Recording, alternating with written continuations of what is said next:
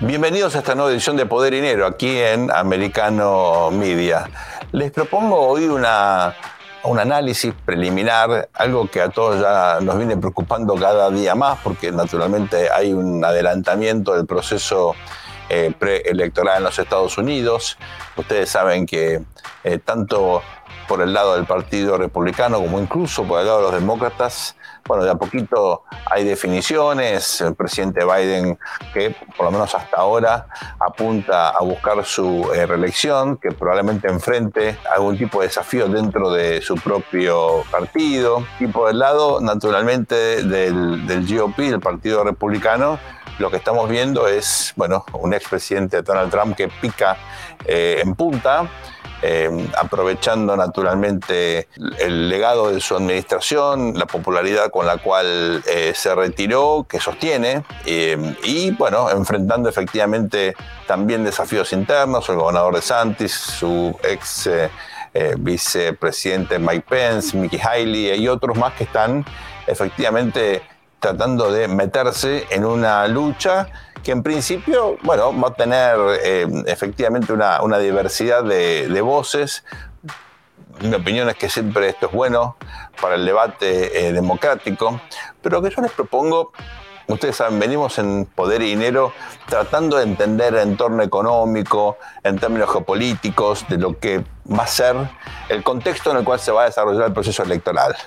tanto con Santiago eh, como con Fabián, de alguna manera lo que les proponemos a ustedes es definir líneas eh, temáticas, ejes estratégicos que seguramente van a conformar el entorno para poder imaginar cómo eh, se van a desarrollar estas elecciones.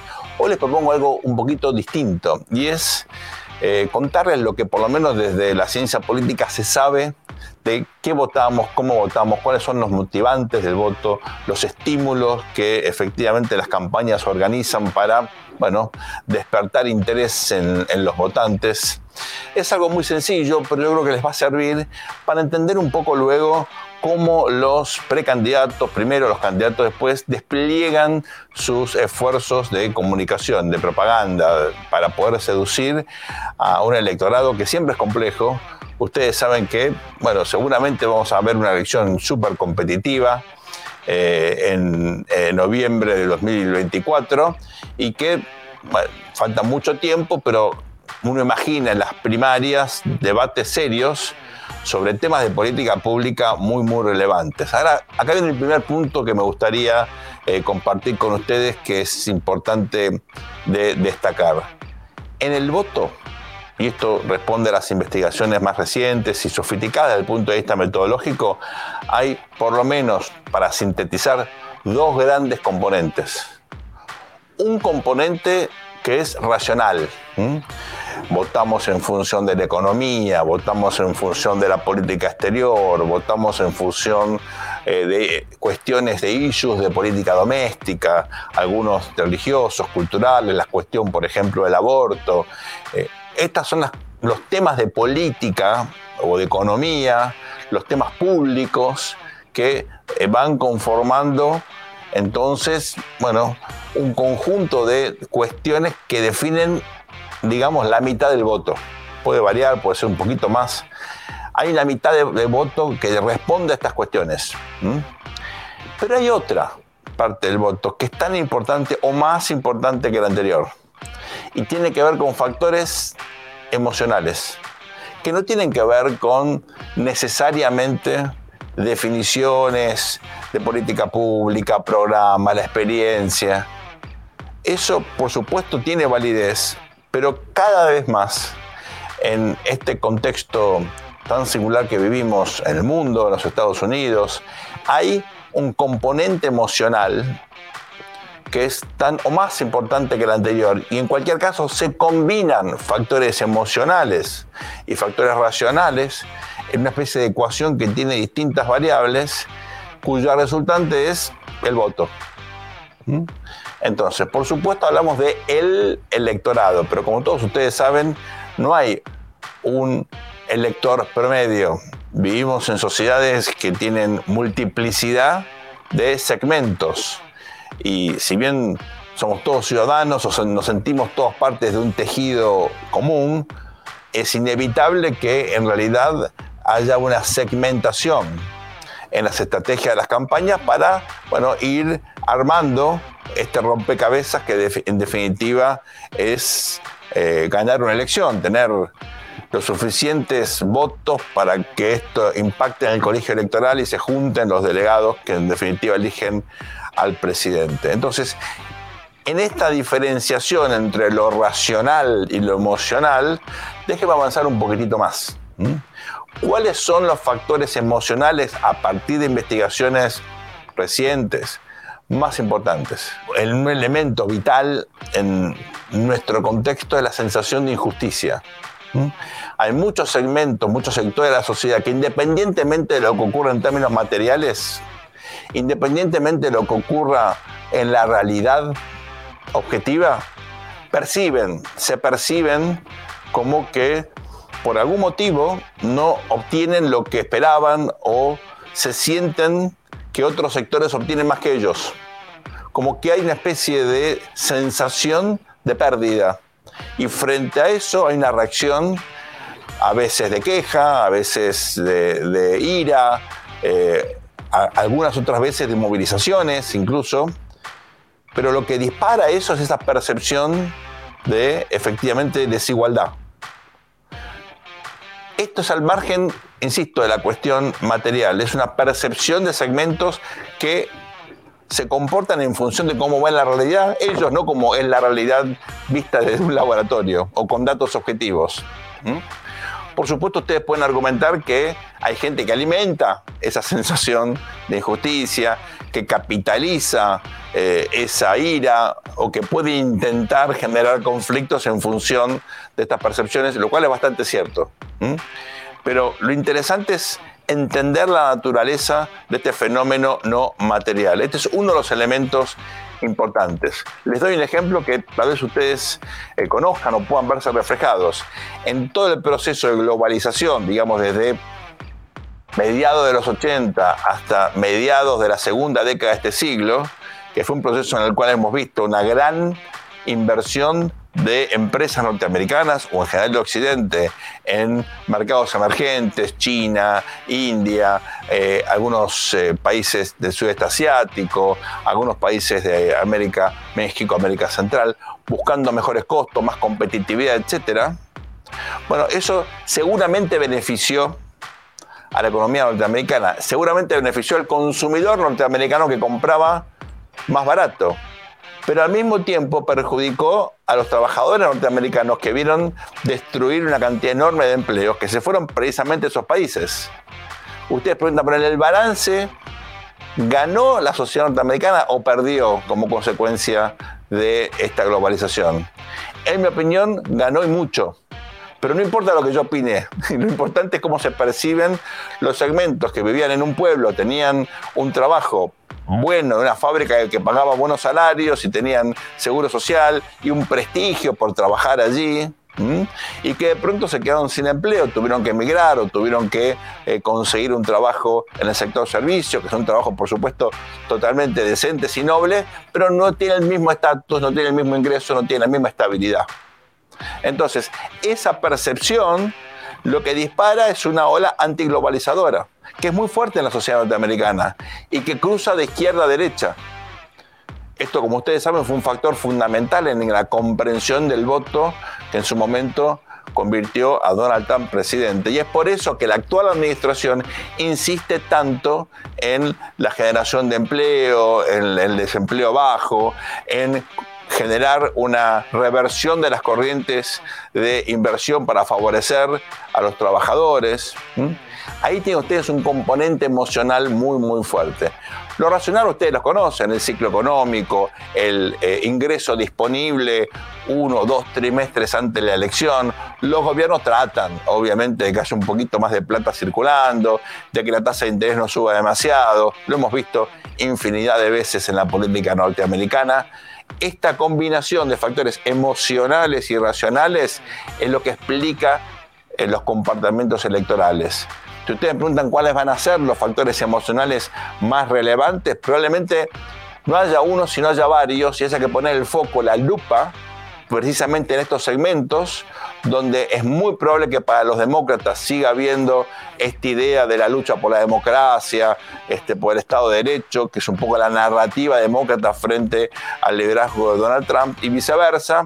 Trump va a hacer referencia a otros factores eh, emocionales, la fortaleza del liderazgo, un Estados Unidos que, bueno, busca la paz y no se involucra en conflictos externos. Seguramente en esos ejes eh, se va a librar esta competencia no material emocional por las narrativas de cara a la elección. Lo racional es lo de siempre, la economía, la seguridad, seguramente eh, cuestiones como la frontera, eh, la política exterior, en la combinación y en cómo se ordenen las variables según los segmentos a los cuales las campañas intentan seducir va a estar la clave de este proceso electoral.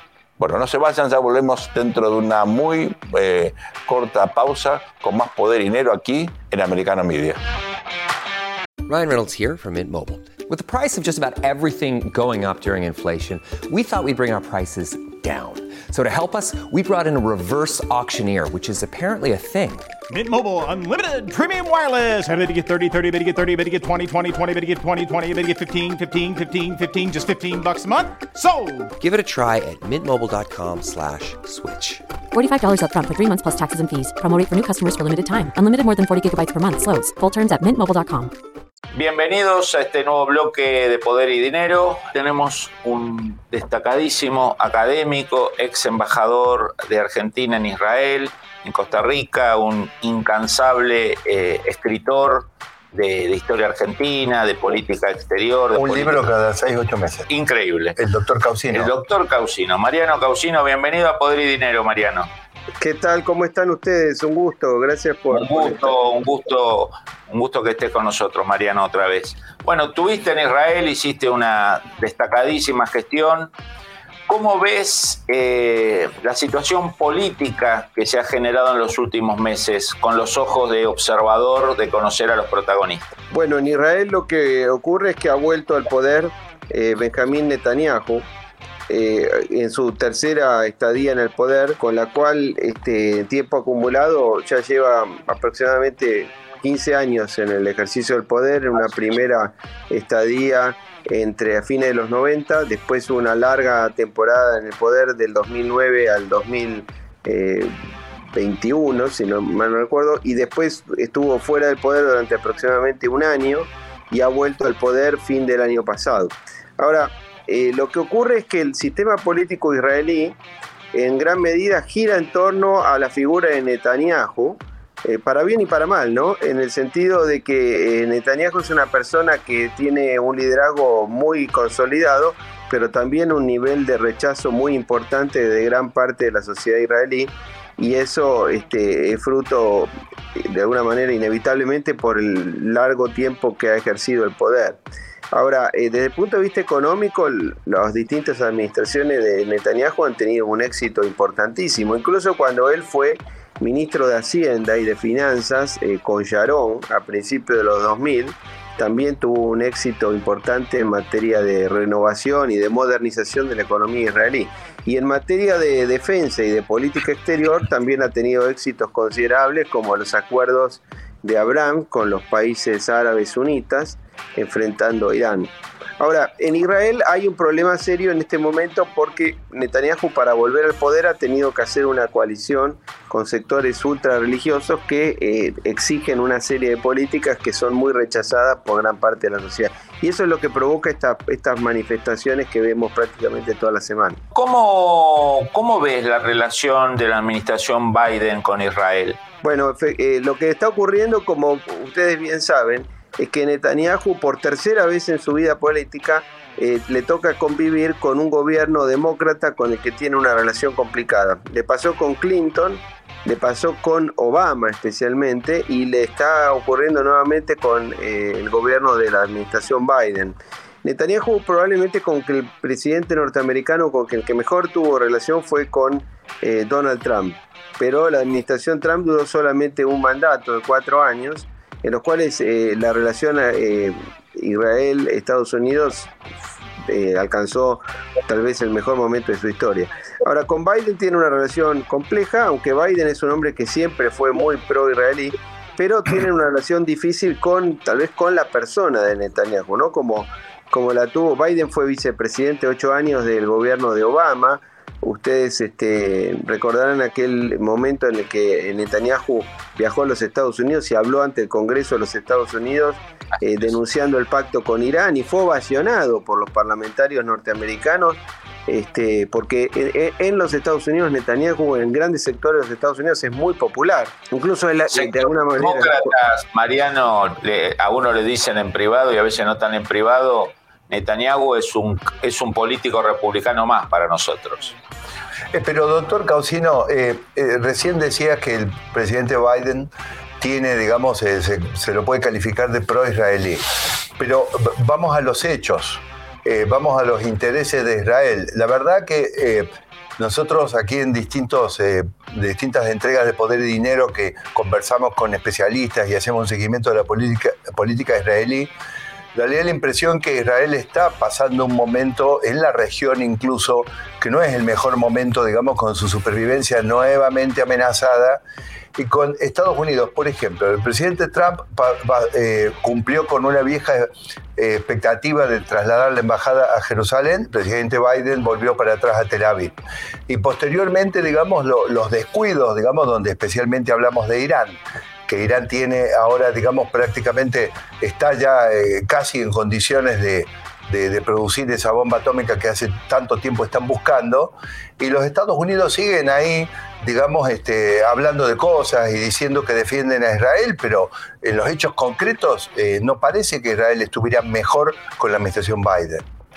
Es, posible que eso sea cierto, eh, porque la administración Biden, como la administración Obama, tuvieron una política hacia Irán eh, contraria a los intereses de Israel, en lo cual, un tema en el cual dentro del Estado de Israel hay una suerte de consenso, ¿no? Eh, en materia de que Irán es el, la fuente de amenaza existencial más importante que enfrenta ese país y las diferencias entre los sectores internos eh, tienen que ver con la manera de enfrentar ese problema, pero no en cuanto a la caracterización de, su, de, la amenaza en sí, que significa el hecho de que Irán pueda obtener un arma nuclear. Ahora, el, eh, si Irán consiguiera un arma nuclear, eh, una hipótesis que no se puede descartar, por supuesto, eso no es solamente un problema para Israel, es un problema para la humanidad en su conjunto, porque eso implicaría que se desataría una carrera armamentística, una carrera nuclear en esa región, que es una región extremadamente complicada del mundo, y eso provocaría una, una casi inevitable proliferación, porque países muy importantes como Arabia Saudita o Egipto buscarían tener también eh, armas nucleares naturalmente. Eh, Pero, eh, pero no, justamente, doctor, ahí tenemos un tema, porque como consecuencia de la política exterior de la administración Biden, Irán ha tenido un acercamiento sustancial a Arabia y además de esto, ambos han tenido eh, un estrechamiento de vínculos con China. No solamente han tenido un estrechamiento de vínculos con China, sino que China y Rusia han tenido, digamos, realmente una, han depuesto recelos que son históricos y están, se han acercado y además Rusia, que siempre ha jugado un papel muy positivo, el propio presidente Trump lo ha dicho en la región, este, en el sentido de contener, digamos, eh, eh, algunas situaciones en Siria y mismo en Irán, ha aceptado entregarle aviones de combate eh, de, muy modernos a, Irán, eh, hablamos de los Sukhoi 35, eh, esos son aviones que estaban en perfectas condiciones de enfrentar cualquier cosa que tenga la Fuerza Aérea Israelí. Entonces me da la impresión que es una, es una maraña más compleja de relaciones y de geopolítica que no favorece a Israel, ¿no? Bueno, por supuesto, lo que pasa es que es todo parte de una misma, de un mismo problema, ¿no? Que tiene que ver con una política que ha venido desarrollando Estados Unidos en las últimas décadas, pero sobre todo en, en estos dos gobiernos demócratas, que es la idea de que Estados Unidos puede enfrentar simultáneamente a China y a Rusia y no buscar alguna forma de entendimiento o con ambas potencias o al menos evitar que Rusia sea una potencia eh, dependiente de China. Y, como consecuencia de eso, eh, como ustedes bien dicen, lo que ha habido es un, en los hechos es un fortalecimiento de la diplomacia china, porque la relación triangular en el mundo actual en rigor la potencia en ascenso y que desafía a Occidente no es la, no es la ex Unión Soviética, sino que es China popular. Hemos visto cómo eh, la diplomacia china en los últimos meses ha tenido logros importantes, ha logrado eh, acercar, como ustedes bien decían, a la República Islámica de Irán y Arabia Saudita, dos enemigos y dos eh, potencias que se disputan la hegemonía regional en Medio Oriente, que representan al mundo chiita y al mundo sunita en las presentes circunstancias históricas y también ha hecho una apuesta que no fue aceptada naturalmente por las potencias occidentales, pero que la ha hecho en cuanto a una posible propuesta de paz o de algún tipo de encuentro este, para detener la guerra en Ucrania. Eh, de modo tal que eh, la diplomacia de Beijing eh, tiene una actuación muy relevante y por supuesto que es en, muy, en gran medida contraria a los intereses occidentales, pero este, no se puede dejar de tener en cuenta. Y por supuesto uno ve con, con inquietud la idea de que los Estados Unidos de alguna manera corren por detrás de los acontecimientos. Mariano, nos queda un minuto, sabemos que tenés un compromiso muy importante. Quisiera que nos dijeras un tip, una idea fuerza sobre cómo ves la política exterior de Biden hacia América Latina. No, yo creo que la política exterior de, Biden hacia América Latina es, es, insuficiente, ¿no? Tampoco quiero exagerar diciendo que es el peor gobierno en ese sentido, porque la realidad es que muchísimas administraciones norteamericanas comienzan su gobierno eh, con una idea de que van a prestarle más atención a la región y después no lo hacen. Eh, por supuesto, Latinoamérica es una región, eh, en el mundo no es ciertamente la región más relevante, ni mucho menos, es una región que ocupa eh, solamente el 5% de la población mundial y algo así como el 3% del Producto Bruto Mundial. Pero no deja de ser la zona de influencia de los Estados Unidos. Y eh, los Estados Unidos, como vos bien sabés, Fabián, y también vos, Santiago, eh, tienen una política permanentemente de intentar que otras potencias extrahemisféricas eh, incidan en Latinoamérica, sobre todo Chile. Mariano, nos, nos, llegó el cepo del corte. Eh, ah. Así que te queremos agradecer mucho, te liberamos. gracias a ustedes. Un gran, gracias a vos por tu tiempo y nos vemos la próxima, en una próxima edición. Gracias, abrazo, Mariano. Gracias, doctor.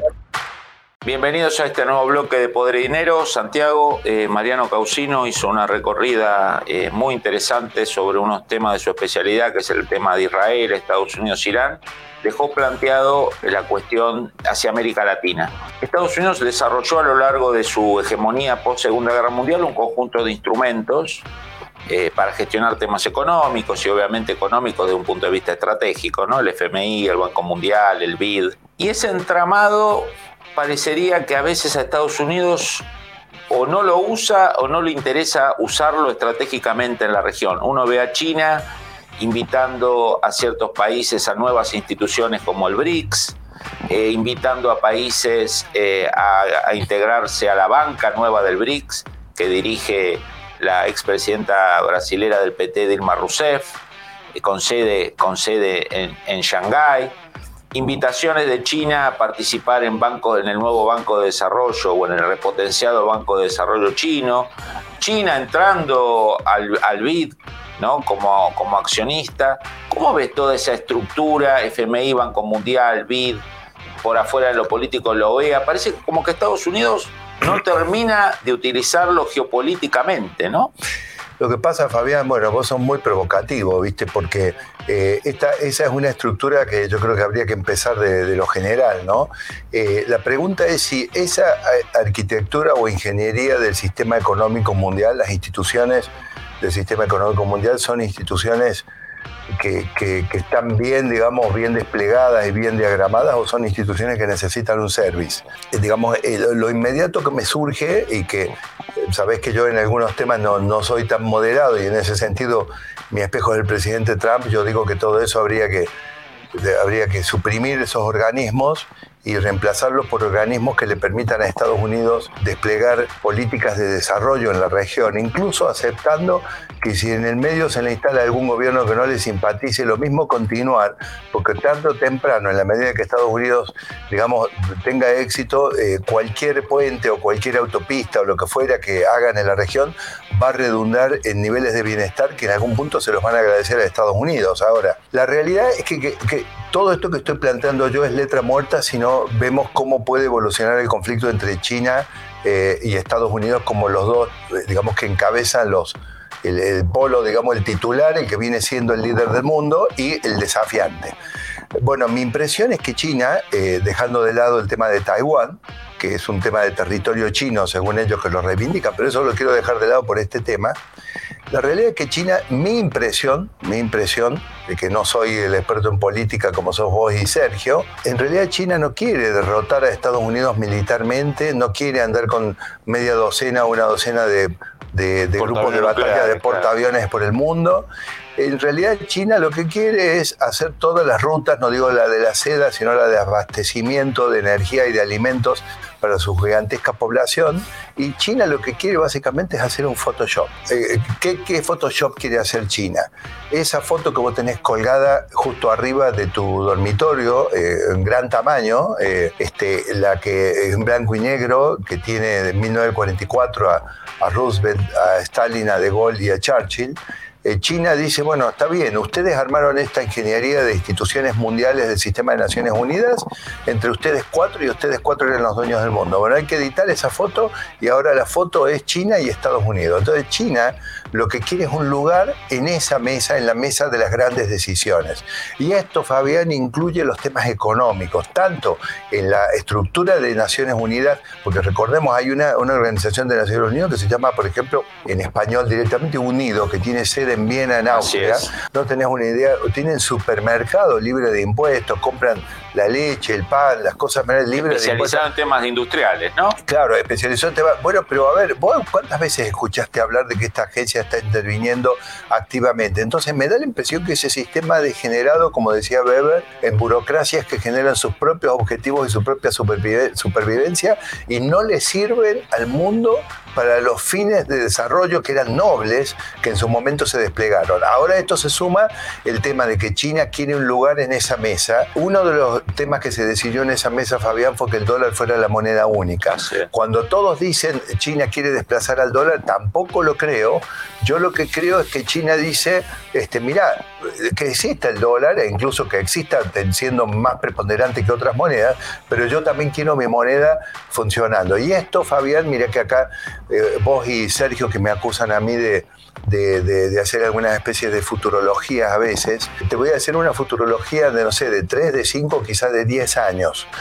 Vos sabés que el Fondo Monetario Internacional cuando da préstamos a los países no se los da en dólares como informa la prensa, se los da en una moneda del propio fondo que se llama el Derecho Especial de Giro, que es una especie de canasta de las monedas del fondo. Bueno, yo creo que lo que China quiere es en realidad un entendimiento con Estados Unidos que le permita bajo un cierto paraguas, no sé el formato operativo, es decir, bueno, el dólar son el 60% de las transacciones mundiales o el 65%, pero el yuan es un tercio o el 40%. Yo no sé si eso se instrumentaría con una nueva moneda que sea la que, la que tenga a su vez en una mezcla dólar y yuan, Obviamente para la audiencia esos derechos especiales de giro o DEC, como se dice en la jerga, tiene una inmensa representación del dólar, digamos, ¿no? Por supuesto. Entonces, a mí me da la impresión que lo que China quiere es entrar a los codazos, decirle, ¿sabes qué? Sácalo a Stalin, si ya la Unión Soviética no existe y, y Francia Rusia, y Gran Bretaña. Y Rusia no tiene, no tiene el peso. Francia y Gran Bretaña, a ver, Gran Bretaña sabemos que es,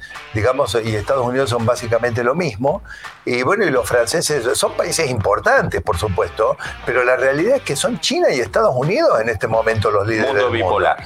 Entonces, pero yo digo, China no quiere someter a Estados Unidos, invadirlo, sino que China lo que quiere es entrar a los codazos y decir, reconozcanme a mí como la nueva potencia y esa foto de hace 60 años, que 70 quedó para una eh, época del mundo, pero hoy en día estamos en otro mundo y yo quiero mi Joan también jugando en primera. Para mí ese es el tema. Entonces, volviendo a lo tuyo, para mí esto tiene un coletazo con el sistema de Naciones Unidas, especialmente en lo económico. ¿Qué hizo China hasta ahora? Infiltró ese sistema de Naciones Unidas eh, como, como UNICEF. Ojo, también es una buena oportunidad para limpiar de tantos izquierdosos en esos organismos. El de salud, ¿te acordás? El de salud. El, y, el desastre que armó durante el COVID. El, presidente Trump eh, sacó los aportes en UNICEF, por ejemplo. Es decir, la realidad es que vos tenés un montón de funcionarios. Yo invito, cuando pasen por Washington, pasen por eh, las sedes de estos organismos. Hay algunos en New York que tienen oficinas importantes.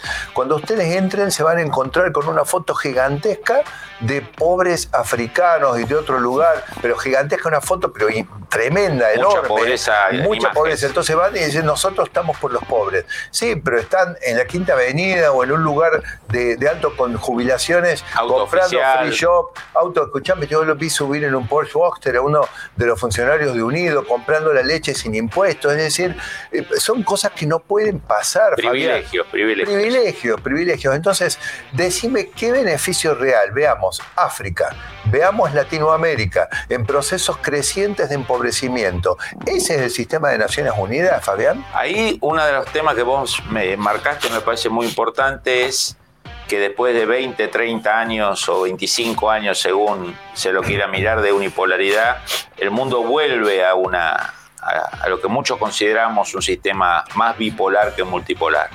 Ahora, la diferencia con el anterior, Santiago, es que la Unión Soviética era el enemigo del sistema económico, político y social, digamos, del otro polo. ¿no? Eran dos, dos trenes que chocaban. Pero la amenaza era militar. La amenaza era militar. Acá China, de la mano de Estados Unidos, primero Nixon y Kissinger el 72 y después la administración Carter 79 cuando le da el rango de nación más favorecida, mete a China dentro del sistema. Y, Estados Unidos alentó que ingresara al Banco Mundial, alentó que ingresara al FMI, alentó al BIT, toda esta idea de que China se iba a socializar, que iba a aparecer una clase media, que esa clase media iba a pedir libertades, digamos, toda una, una mezcla de, ingenuidad de sectores académicos y políticos y también de negocios. Muchas veces dijimos acá que en los últimos 20, 30 años Estados Unidos siguió más por el lucro de bancos y de empresas de, Estados Unidos que veían negocios fáciles con China que con una visión estratégica de qué estaba haciendo Estados Unidos para alimentar ese dragón, que ahora, bueno,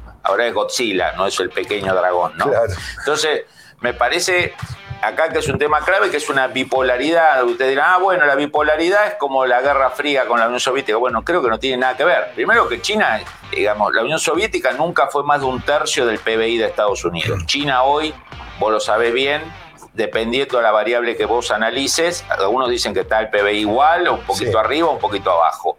Dos, demográficamente es inmensamente mayor. Y está dentro del sistema, es un gran actor capitalista. Claro, pero de un sistema que en realidad cuando China crece es como un traje que le queda chico, le empieza a apretar al sistema. Exactamente. ¿Sabes qué me parece? ¿Vos viste alguna vez la, la película o la serie del increíble Hulk. Es cuando rompe la camisa. Que, cuando se, se, enojaba este, se ponía verde, pero además de esto hacía estallar la ropa. Bueno, a mí me parece que el sistema de Naciones Unidas este, eh, eh, está bien, le dejaste entrar a China y todo, pero no fue suficiente para contener esta disputa no, geopolítica. Le pusieron una camisa slim fit y ya la rompió, digamos. Totalmente, totalmente. Bueno, Santiago, hemos recorrido un tema caliente que nos acompaña y nos acompañará creo que muchos años, que es la cuestión de la bipolaridad Estados Unidos-China. Les pido que se queden con nosotros. Nos, terminaríamos, nos terminaremos enterando, siendo todavía Poder y Dinero y Americano Media, cómo se disuelve, se resuelve esta disputa política. Nos vemos en un ratito en el último bloque de Poder y Dinero. Gracias.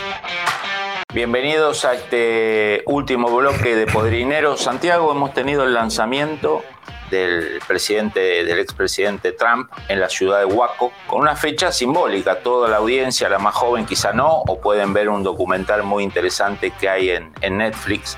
¿Te acordás vos de la tragedia de Waco?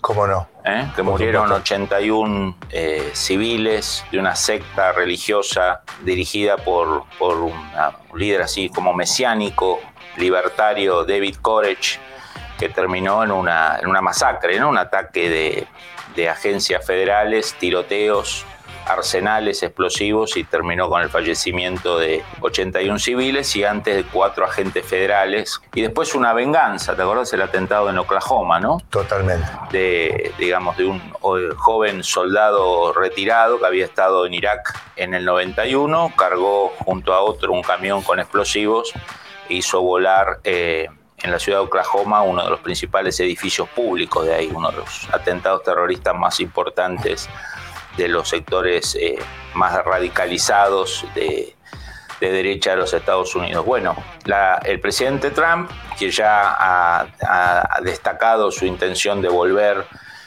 a, competir en las primarias republicanas y en la presidencia, elige el 30 aniversario de, de la tragedia de Waco y con un discurso eh, que apuesta claramente a una polarización total, Santiago, ¿no? Pasa el video de, a una decena de los detenidos por, el, por la entrada al Congreso del 6 de enero, eh, que fue, digamos, tan, tan convulsionante para la política americana, y en el acto pasa el video de estos detenidos, que son más de 120, 130, de, están eh, en prisión y otros casi mil procesados, eh, varios de ellos militares retirados y muy pocos en actividad. Eh, una simbología, ¿cómo la ves Santiago? Apostando a la polarización extrema. Bueno, indudablemente él, digamos, en algún momento debe haber evaluado que su figura ya está muy fuertemente instalada y que no tenía sentido intentar edulcorar algo. Eh, y posiblemente también esté eh, considerando, analizando y tomando la decisión de que eh, con el rumbo que toma la administración Biden, la, polarización extrema todavía puede ser rentable políticamente. ¿En qué sentido? Que la realidad, Fabián, es que nada te tenés que poner lo más lejos de la administración Biden que sea posible. Eh, es decir, si nosotros vemos el tema del manejo económico, este, es más, yo créeme que casi insistiendo con la latinoamericanización de los Estados Unidos, casi te voy a decir que me parece medio largo plazo el inicio de las primarias, porque algunas cosas pueden ocurrir. Pueden ocurrir todavía, hay un tema de crisis de deuda, hay varias eh, cuestiones que, que no sé cómo las van a zanjar, porque en este momento los republicanos están planteando para 2024 o 2033, en ese decenio, eh, una reducción de gasto público de los Estados Unidos de 4.25 eh, trillones, cuando eh, los demás, los demócratas, están planteando realmente un aumento todavía del endeudamiento, es decir, no han tomado conciencia que ya eh, incluso las agencias internacionales calificadoras de riesgo han bajado la calificación de la deuda norteamericana de AAA a AA, que de todas maneras sigue siendo muy buena, pero a ver, es Estados Unidos, es impensable que no sea la máxima, la referencia, el benchmark mundial debería ser Estados Unidos. ¿Qué está pasando acá? Ahora, esto, imagínatelo, un año, un año y medio más de esto, eh, entonces me parece que Trump ha directamente decidido eh, hay que estar lo más lejos posible en el discurso y en la propuesta política de esta gente. Naturalmente que Trump tiene un elemento a favor ahora y es que los acontecimientos producidos con posterioridad a, digamos, al fin de su mandato eh, le han dado mayormente la razón. Naturalmente el Partido Republicano tiene una figura extraordinariamente interesante como Ron DeSantis, que realmente es admirable como viene llevando, pero me da la impresión que, que Trump está muy instalado, Fabián. Eh, como recién decíamos, fuera de cámara, por, hablando de otro tema, está como probado en combate. Es decir, él ya probó que con ese estilo y de esa manera brutal puede ganar. Bueno, obviamente después perdió. Con el efecto de la cuarentena, ¿no? En gran medida, del COVID y todo, todo, el, todo el desmadre, además un, un ataque masivo de todos los medios de la mainstream, un ataque masivo de las grandes empresas de redes sociales que hasta le cancelaron su cuenta en Twitter, le, borraban mensajes, no digo, una, algo, algo insólito. Lo, lo, desconectaron al presidente de los Estados Unidos en ejercicio de una pantalla televisiva, le bajaron eso, no, no, es impensable, es una falta de respeto lo cortaron, Lo cortaron, lo cortaron, le bajaron la palanca y realmente, digamos, todos esos sectores a mí me parece que hoy en día están perforados, por ejemplo, Twitter. Eh, Está en, buenas manos. En buenas manos, por lo menos en manos que no son manipuladoras eh, y se han puesto en evidencia muchos de estos manejos. Y la verdad, eh, la administración Biden se está ocupando de hacerle la campaña a Trump, porque está mostrando que no está a la altura. Y yo te voy a preguntar una cosa, Fabián. el Deep State americano, que en realidad lo había fumigado a Trump, lo había, en principio no lo quería en este momento que eh, Estados Unidos está empantanado en política exterior, con una guerra en Ucrania que hay eh, en publicaciones de primera línea internacional planteando, bueno, no, hoy no podemos más de cinco o seis meses seguir con este apoyo. Por supuesto, después los Estados Unidos van a poder seguirlo, pero quiero decir, eh, este es un tema que ya está incomodando y molestando. Yo me pregunto, ¿en qué medida el Deep State americano también no estará reflexionando un poco sobre si no es too much un Biden, digamos, para desplazar a Trump? Ahí, Santiago, dos cosas, ¿no? Una, que lo tendrán que decidir los estrategas republicanos y especialmente de los estrategas electorales de Trump, si bien creo que Trump es su propio estratega en gran medida, si eh, llevar la pelea al tema de los valores o al tema de lo simbólico es lo más adecuado en un contexto donde hay problemas económicos, ¿no? O, digamos, quizás hacer un mix entre el tema de, la plata, el bolsillo, las eh, angustias económicas y también lo, lo, valórico, ¿no? es una duda que tengo. Porque vos sentís que se están concentrando más en valores. Me parece que el Partido Demócrata como no tiene resultados en lo económico y según vos, que sos nuestro columnista económico, nos advertí hace tiempo, no creo que lo tengan en los próximos 18 meses, quizás tengan menos resultados económicos que todavía que ahora, me parece que se les puede llegar estar haciendo el juego a los demócratas que van a tratar de llevar la pelea a lo personal, a lo simbólico, a la tolerancia, a la no tolerancia. Es una duda que las encuestas, los analistas lo tendrán que, evaluar. A mi gusto, yo pegaría más en, el bolsillo o en el lado económico. Claro, pero yo, me, parece, eh, Fabián, que pueden estar viendo etapas. Me da la impresión que Donald Trump no da eh, un paso sin...